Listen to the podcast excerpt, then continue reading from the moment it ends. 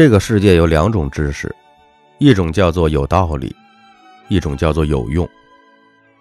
百分之九十九的普通人学的都是有道理但没啥用的，所以才会有那句感慨：“哼，道理学了一堆，还是过不好自己的人生。”因为有道理的东西基本没啥用，而有百分之一的高手只学有用的，不管有没有道理，结果成功了。说白了，道理就是普通人学的知识，而高手基本是不按道理出牌的。那什么是有道理，什么是有用啊？我们来举几个例子。第一个问题：努力就能成功吗？如果努力能成功，农民伯伯最成功，扫大街的阿姨最成功，因为没有人比他们更努力。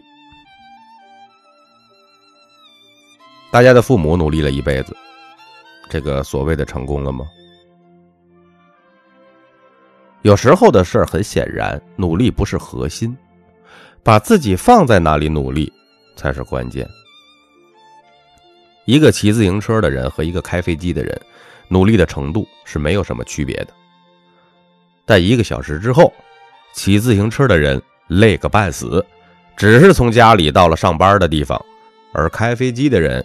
已经从广州到了海南，他们的结果就相差这么多。你能说骑自行车的那个人不够努力吗？他可能已经努力到大汗淋漓、拼尽全力了。所以说，人生最大的悲哀就是拼命的努力，在一个错误的选择上。努力只是怎么做，智慧才是把自己放在哪里做。一个把自己放在北上广深的人所获得大成就的概率，永远比一个把自己放在八线小城市的人所获得的成就概率高 n 倍，甚至 n 加一倍。即便八线小城市的人更努力，在概率上获得成就的可能也是极低的。再举个例子，一个钓鱼高手，很会钓鱼的人。把它放在都是泥鳅的池塘边，和一个不太会钓鱼的人，把它放在全是满满大鱼的池塘边，他俩谁钓到大鱼的概率高啊？那么，听众朋友们，你现在把自己放在哪个池塘边了？第二个问题，知识能改变命运吗？这句话从小到大我们听了无数遍吧，很有道理吧？但是很少有人思考这句话有没有用。我问大家一个问题：小学五年级第一篇课文叫什么？你还记得吗？我相信没有几个人会记得。知识改变命运，你知识都忘差不多了，还怎么改变命运啊？只要是我们学过的知识，两到三年不看。那绝对全忘了，那还怎么拿它改变命运啊？而且你发现从古至今所有成功者啊，都是知识很厉害的人吗？他都是学历很厉害的人吗？很显然不是啊。刘邦亭长杀狗，刘备卖草鞋的，朱元璋乞丐，很显然好像这成功跟知识没有太大的关系，是吧？那怎么样能改变命运呢？我们换个角度来问大家：如果让你三年不骑自行车，你会不会忘记？如果让你十年不骑自行车，你会不会忘记？很显然，对于会骑自行车的人，这辈子永远忘不了骑自行车的方法，因为那是一种能力。我们现在隐隐约约明白一些事儿了吧？知识不能改变命运，只有把知识变成长在身上的能力。才能改变命运，因为知识会忘记，但长在身上的能力一辈子忘不了。知识和能力有什么区别啊？我们这么理解：知识是听了一次、两次的产物，能力是练了无数次的产物。知识是我知道了，能力是我做了，我做会了，我做到了，我持续重复做得更好了。获得知识和获得能力的时间周期、投入的精力、重复的次数是完全不同的，所以他们带来的回报也是完全不同的。很显然，获得知识比获得能力轻松太多了，而且知识还能在别人面前炫耀炫耀啊，显示出自己的这个博学多才。拥有知识的人就是一瓶可乐，让人乍一喝很爽，但经不起细品；拥有能力的人是咖啡，乍一喝很苦，但越喝越上瘾。如果大家可以持续的关注咖啡豆的专辑的话，如果你不上瘾的话，可以私下找我。第三个问题，细节真的决定成败吗？当年这句话好像被传疯了，很多公司的老板啊、领导啊挂在嘴边的就是这句话啊，细节决定成败。结果全公司的人啊，天天抓细节找问题，结果越抓细节问题越多。如果方向错了，一辆细节做的无比完美的汽车，请问能不能开到目的地？如果方向选对了，就算是辆马车，请问一直慢慢悠悠走下去，能不能到目的地？很显然，方向选对了，细节无足轻重；方向选错了，你细节再好也没有用。一个人是拼命改缺点重要，还是拼命发挥优势重要啊？当然是发挥优势了。周杰伦是拼命改缺点，还是拼命发挥优势啊？他唱歌唱不清楚，你说是优点还是缺点？如果要彻底改这个东西，估计到现在还没出道呢。周杰伦还在练普通话。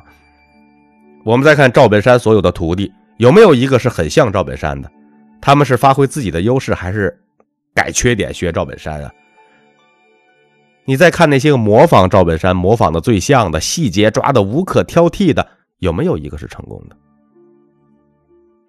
没有吧？学习别人的目的不是为了变成别人，而是为了找到自己。一个人也好，一家公司也好，都不是靠细节完美成功的，而是靠拼命发挥优势成功的。把自己优势发挥到最大，自己不足的地方，找那个有方面优势的人合作，就可以弥补了。比如说，怎么说合作弥补呢？我们拿《亮剑》这部电视剧举个例子啊，李云龙和赵刚谁的细节做得好啊？很显然是赵刚，赵政委，不抽烟不喝酒没脏话。再看李云龙呢，哎，浑身是缺点，那细节就没法看了。但他们俩谁能打胜仗啊？谁能干大事啊？谁能带兵啊？很显然是李云龙。说白了，一个天天抠细节的人啊，就是眼里抓不到重点的人。你只需要抓到重点，其他细节的事儿，自有别人去管。因为决定一件事成败的核心不会超过三个，也就是我们说的牛鼻子法则，让牛听你控制。花最小的力气，让它往东就往东，往西就往西。最有效的方法是什么呢？是在它的鼻子上穿一个环拴个绳子。这时候它会无比的听话，因为牛鼻子就是控制牛最重要的核心位置。如果各位听众朋友们，你们现在每天很忙，解决好多事情，但结果还不够好的话，很可能你抓了很多。一点都不重要的事儿，而忽略了最关键的牛鼻子的事儿。高手都是越活越简单的，因为他已经清楚什么是核心的事儿，每天可能只做那几件核心的事儿。大多数人就是每天努力做那些不重要的百分之八十的事儿，所以只能换来百分之二十的回报。而高手们每天努力在最核心的百分之二十的事情上，就能换来百分之八十的回报，然后可以在百分之八十的回报里拿出百分之二十，雇一群人去解决他生命里那些百分之八十不重要的事儿，这样他就有更多的时间和精力去做那百分之二十更核心的事儿而剩下那群人呢？为了那百分之二十的回报，时间已经被百分之八十不重要的事儿占满了，所以这辈子永远没有机会去做那百分之二十最核心的事儿了。因此，这辈子再也没有机会获得那百分之八十的回报了。是不是听上去像绕口令是吧？如果你被绕晕了啊，请仔细的重听两遍。这就是穷人越来越穷，富人会越来越富的本质。多听两遍之后，可以仔细想一下，你是上述这两类人中的哪一类？第四个问题：坚持就能胜利吗？呃，我再问大家一个问题：让你背一百年的土豆走三公里，难不难受？痛不痛苦？是不是每走一步都要呐喊一声“坚持到底就是胜利”？你背吧。靠这句话能不能走完三公里啊？如果明天还要背着这一百斤的土豆走三公里，还继续喊啊“坚持到底就是胜利”，你还能坚持吗？还能坚持啊？后天呢？还能坚持吗？那我们换一种说法：如果你背的不是一百斤土豆，是一百斤黄金呢？背完三公里。黄金就归你了，那你背的时候还会痛苦吗？还会难受吗？还需要喊坚持到底吗？我估计你应该会背起来一溜小跑吧。别人说：“哎，你休息一下。”你都说没事啊，你再来两袋都行。说明什么？只有让你痛苦的事儿，你才需要坚持；让自己快乐的事儿，根本不需要坚持，甚至拦都拦不住。我再问大家一个问题：在零下二十度的一个冬天，如果让你在外面待一个小时，难不难受？痛不痛苦？是不是要不断的高喊“坚持就是胜利”？如果是你暗恋了十年的一个梦中情侣，他说让你跟他出去散散步，看看雪景，我问你，你还冷吗？我估计你走完一个小时，还想再走一个小时，是吧？这需要坚持吗？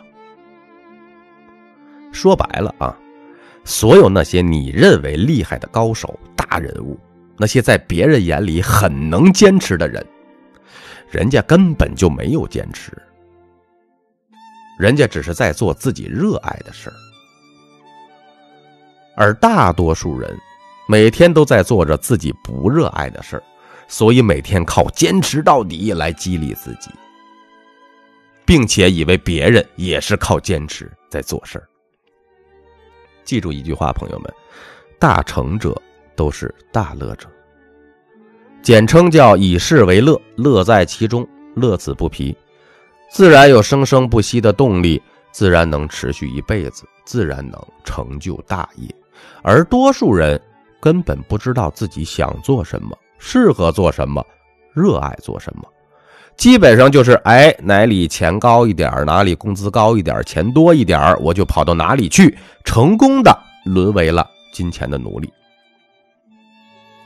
请切记，围着钱转的人这辈子赚不到大钱，围着事儿转的人，事情做成了，钱自然就来了。你现在每天做的事儿，需要坚持吗？如果需要每天坚持的话，代表可能就选错了。如果大家有任何的观点，欢迎来下面的评论区留言，关注订阅咖啡豆，更多的干货不会错过。